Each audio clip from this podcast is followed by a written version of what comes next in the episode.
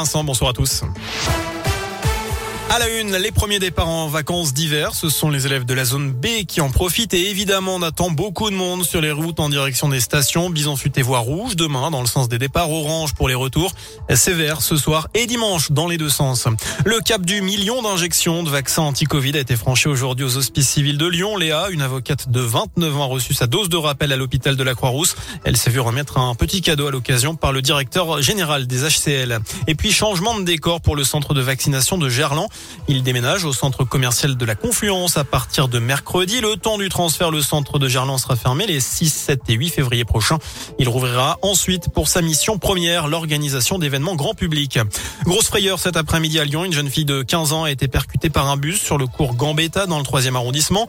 Sous l'effet du choc, la victime a perdu connaissance, mais elle est revenue à elle à l'arrivée des, pompiers. Pardon. Elle était médicalisée sur place et transportée à l'hôpital femme, mère, enfant de Bron en urgence relative. Une nouvelle provocation des Dalton à Lyon. Le collectif de rappeurs lyonnais s'en est pris ce matin au maire du 8e arrondissement. Deux individus, dont un déguisé en Dalton, ont profité du déplacement de l'élu dans le quartier du Grand Trou pour l'agresser à coups de bombe à eau. Olivier Berzane se trouvait à ce moment-là aux côtés du maire de Lyon, Grégory Doucet. Ce dernier dénonce une agression physique inadmissible. Une plainte a été déposée.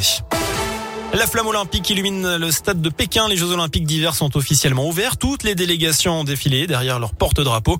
La France, emmenée par les skieurs Tessa Worley et Kevin Roland, compte 88 athlètes et vise au moins 15 médailles. Demain, suivra d'ailleurs le relais mixte en biathlon. En attendant, les basketteurs Villeurbanais jouent en ce moment en Turquie. Ils affrontent l'EFS Istanbul pour la 18e journée d'Euroleague. Et puis on termine ce scoop info à 19h03 avec un mot de foot. Ouverture de la 23e journée de Ligue 1 ce soir. Marseille accueille Angers. Ce sera à 21h. Les Lyonnais, eux, joueront à Monaco. Du lourd, donc, ce sera demain soir à 21h. Voilà pour l'essentiel de l'actu. Passez un très bon week-end. Merci beaucoup.